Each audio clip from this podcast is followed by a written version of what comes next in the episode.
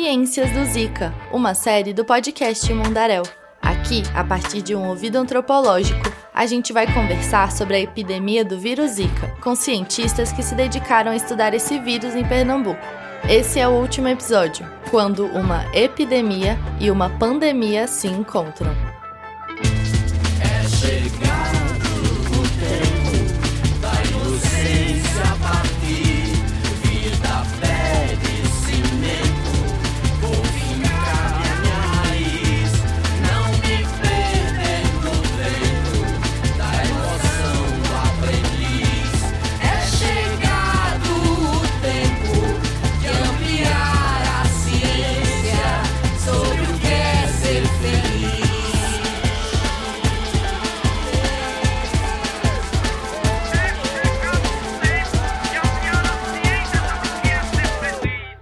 Sou a Irene do Planalto e nesse episódio recebemos a Ana Paula Jacob. Ela é doutoranda em antropologia na Universidade de Brasília, é psicóloga e também faz parte do grupo de pesquisa das ciências do Zika. Oi, Irê, obrigada pela apresentação e eu queria adicionar uma outra informação.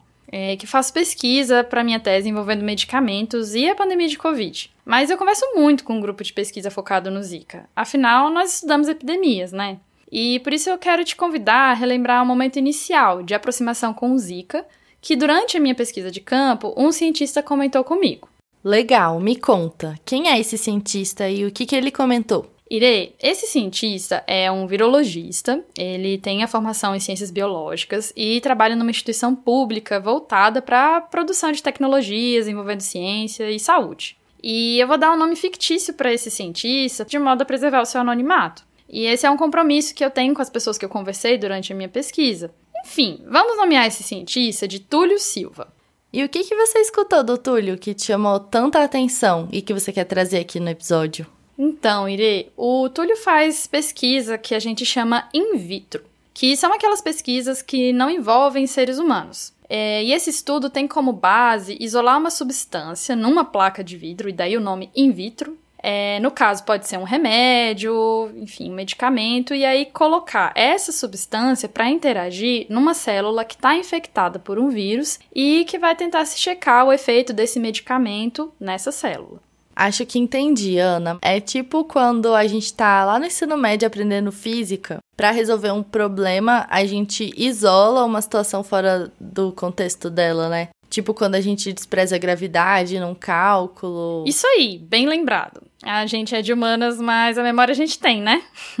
e as pesquisas in vitro, elas são bem o que você falou. É por isso que é muito comum que uma pesquisa de um determinado remédio demonstre resultados super interessantes inicialmente, mas depois, quando a gente investiga a substância no corpo humano, muda completamente. Hum, e o Túlio é um virologista que faz experimentos com medicamentos? Sim, exatamente isso. E ele me contou que, por ter estudado Zika também, ele constatou, junto à sua equipe de pesquisa, que o vírus já estava em circulação no Brasil desde o último trimestre de 2013. Nossa, Ana, isso foi bem antes da epidemia estourar no Brasil, né? Isso mesmo. Eu fiquei arrepiada quando o Túlio me falou isso. E ele ainda disse que os serviços que estavam recebendo esses casos não conseguiam fechar bem assim o diagnóstico do que que era. Eles achavam que eram dengue, tinham sintomas muito parecidos, mas os testes tinham resultados negativos.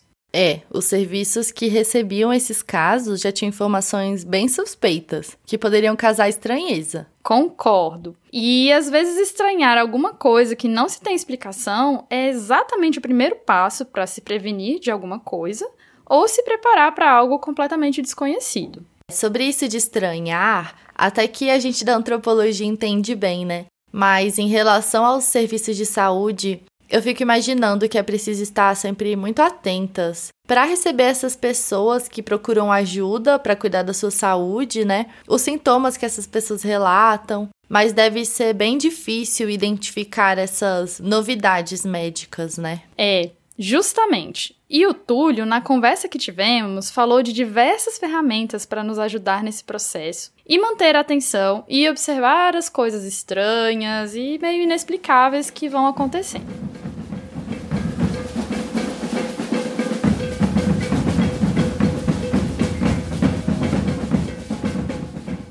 Fique Fiquei curiosa, Ana, que ferramentas são essas?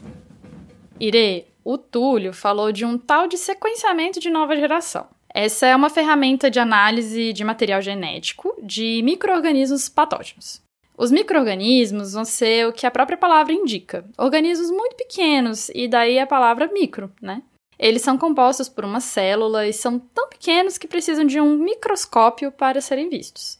Então, por meio da ferramenta de sequenciamento, se tem informações sobre o funcionamento de um vírus, que está hospedado naquele microorganismo. Porque o vírus vai precisar de um outro organismo para ser hospedado. É como se fosse tipo aquele inquilino que não paga aluguel, sabe? E quando usamos o sequenciamento nesse microorganismo patógeno, ou seja, que vai nos fazer algum mal, aí nós podemos ter mais informações sobre, tipo, a reprodução de um vírus ou como que ele vai se comportar na interação com o ser humano, por exemplo. Que nome grande dessa ferramenta, hein?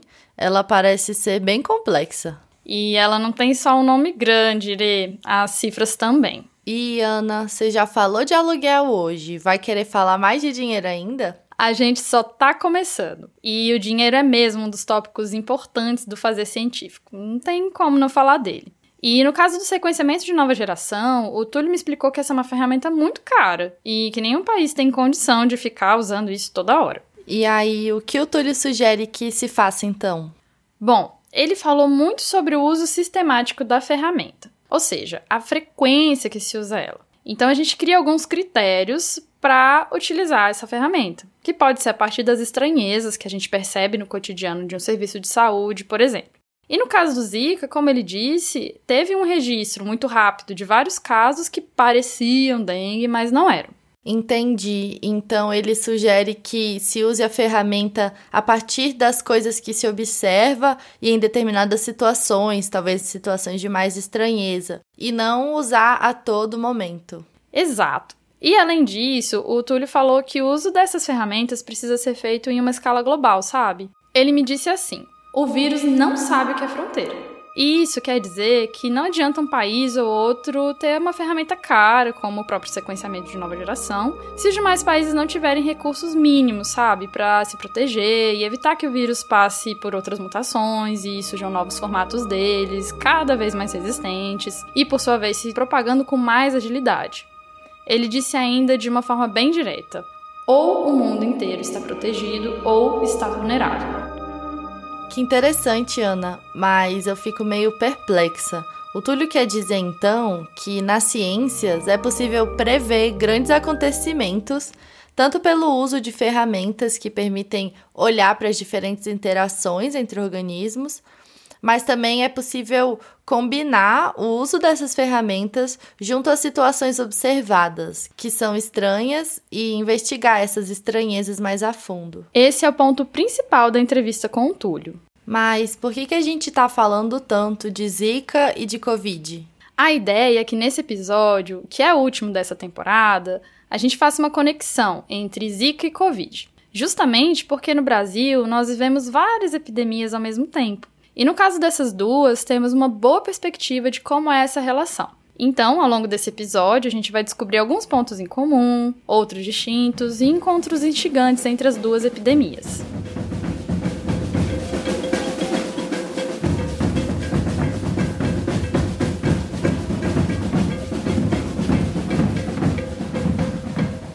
Nos episódios anteriores, a gente falou da descoberta do Zika, como ele afetou a vida das crianças de Pernambuco e as suas redes de apoio.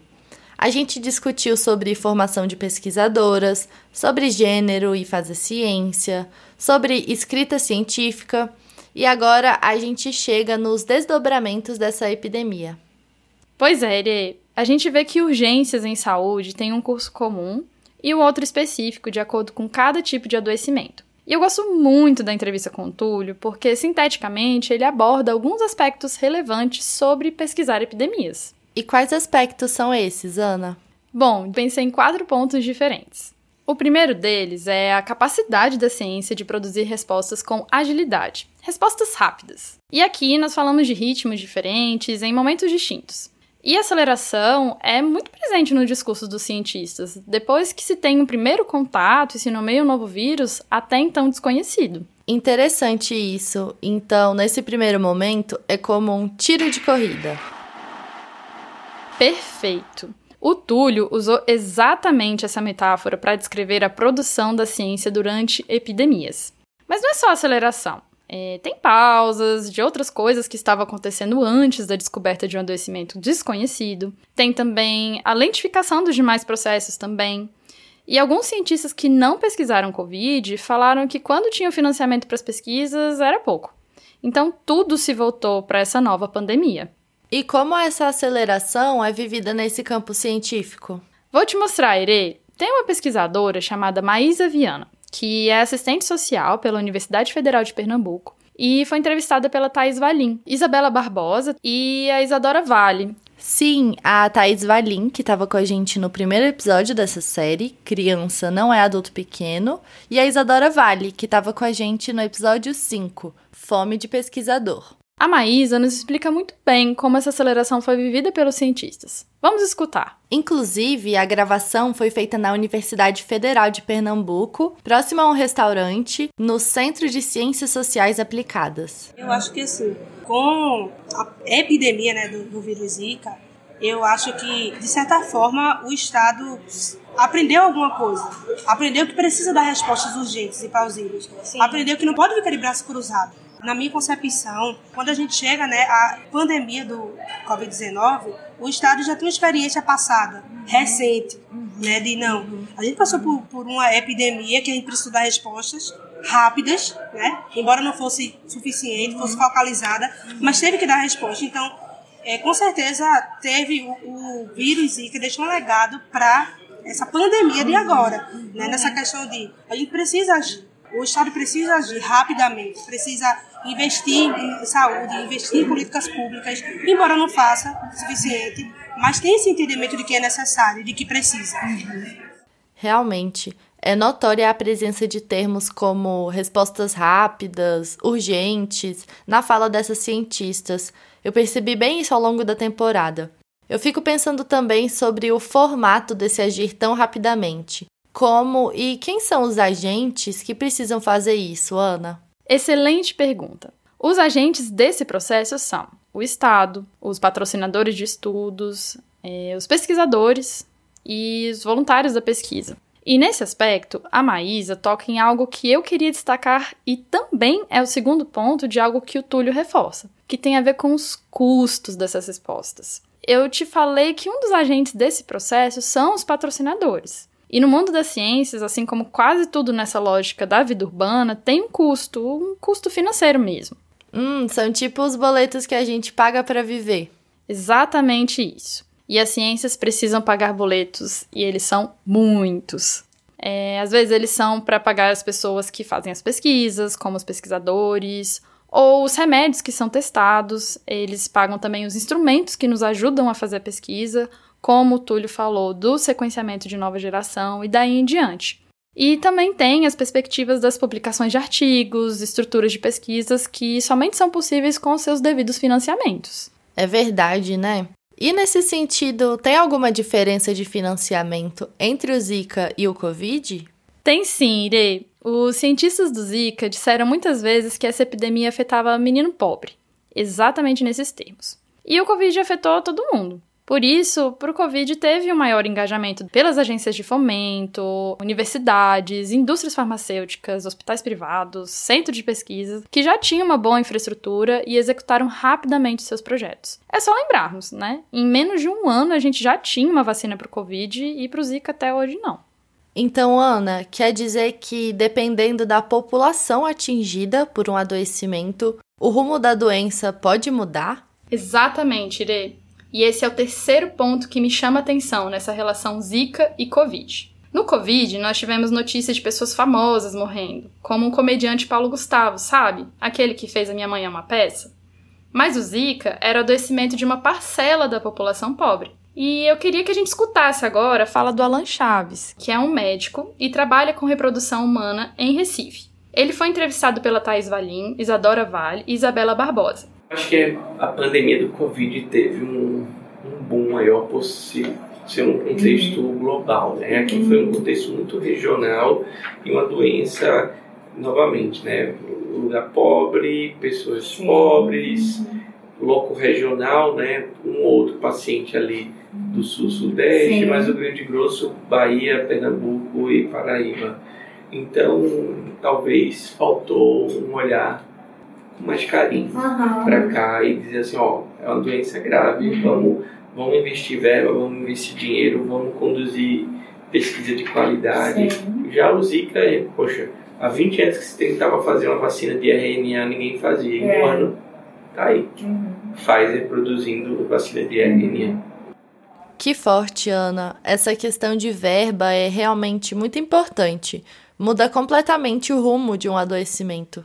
Ire, e você acredita que teve até gente doando quadros milionários para hospitais e institutos de pesquisa para que pudessem contribuir com os estudos sobre vacina e tratamento de Covid?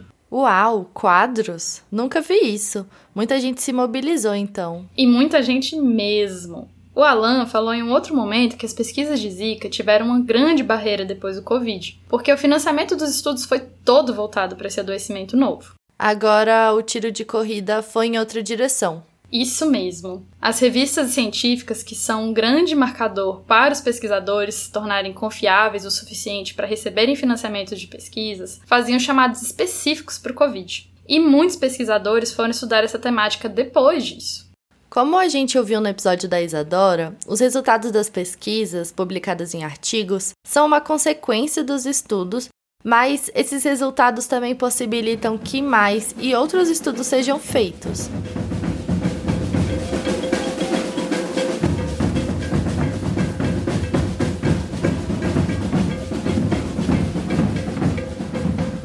Então, Ana, a gente viu até agora que 1. Um, a ciência consegue produzir respostas com rapidez em situações de urgência. 2. A construção dessas respostas custam e custam caro. E 3. A depender do público que um adoecimento atinge, isso traz repercussões para o seu tratamento, para a forma de lidar. Poxa, parece que nada muda entre uma epidemia e outra. Que coisa! E você tocou num ponto bastante discutido entre os cientistas. Alguns vão acreditar que tem legados importantes entre uma epidemia e outra. Mas tem outros cientistas, às vezes até os mesmos, que acreditam nas duas coisas ao mesmo tempo. Que houve e não houve o legado de Zika para o Covid. Como assim, Ana? Não entendi. Pera aí, Ire, já te explico. Mas primeiro vamos escutar a Bernadette Pérez, que foi entrevistada por Mariana Petruccelli e Thais Valim. A Bernadette é médica sanitarista, pesquisadora e professora na Universidade Federal de Pernambuco. E a opinião dela sobre esse legado é a seguinte: existe, né? Eu acho que esse legado ele existe. Né? A gente conseguiu evidenciar, né, as potências de fazer pesquisa, de romper com o produtivismo acadêmico careta, engessado, uhum. ortopédico, né? A gente demonstrou isso. Agora, quero dizer também, gente, assim, que a hegemonia não é essa. O modo hegemônico continua hegemônico. Então, assim, é claro que existe legado, né? Claro que eu não tenho dúvida né, que parte dos alunos e alunas, por mais que entrem, que se formaram já, né? Essa turma levou isso para o resto da vida, não tenho dúvida nenhuma. Uhum. Mas é claro também né, que eu sei que o modo hegemônico de fazer clínica, né, de ser médico e médica, influência do mercado, né, da, é, do profissionalismo, né, da, do comando pelas corporações, são hegemônicos e também não se cumpre fácil. Ire, eu senti que para os cientistas o maior legado que o Zika deixou foi na formação dos profissionais de saúde. Como a Soraya fala no episódio dessa temporada, o Zika me formou. Mas muitas lógicas de se fazer pesquisa perpetuaram, e infelizmente pouca coisa sobre a forma de lidar mudou do Zika para o Covid o Covid teve uma resposta muito ágil com a vacina. Verdade. Mas isso não se deve ao legado, e sim aos recursos financeiros que o Covid possuiu.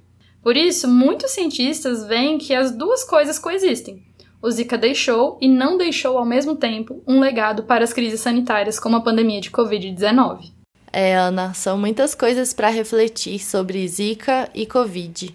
São mesmo, Irei. E eu notei que esses quatro aspectos marcantes foram repetidas vezes argumentados por outros cientistas que entramos em contato. Eu vou relembrar. Primeiro, temos uma ciência ágil.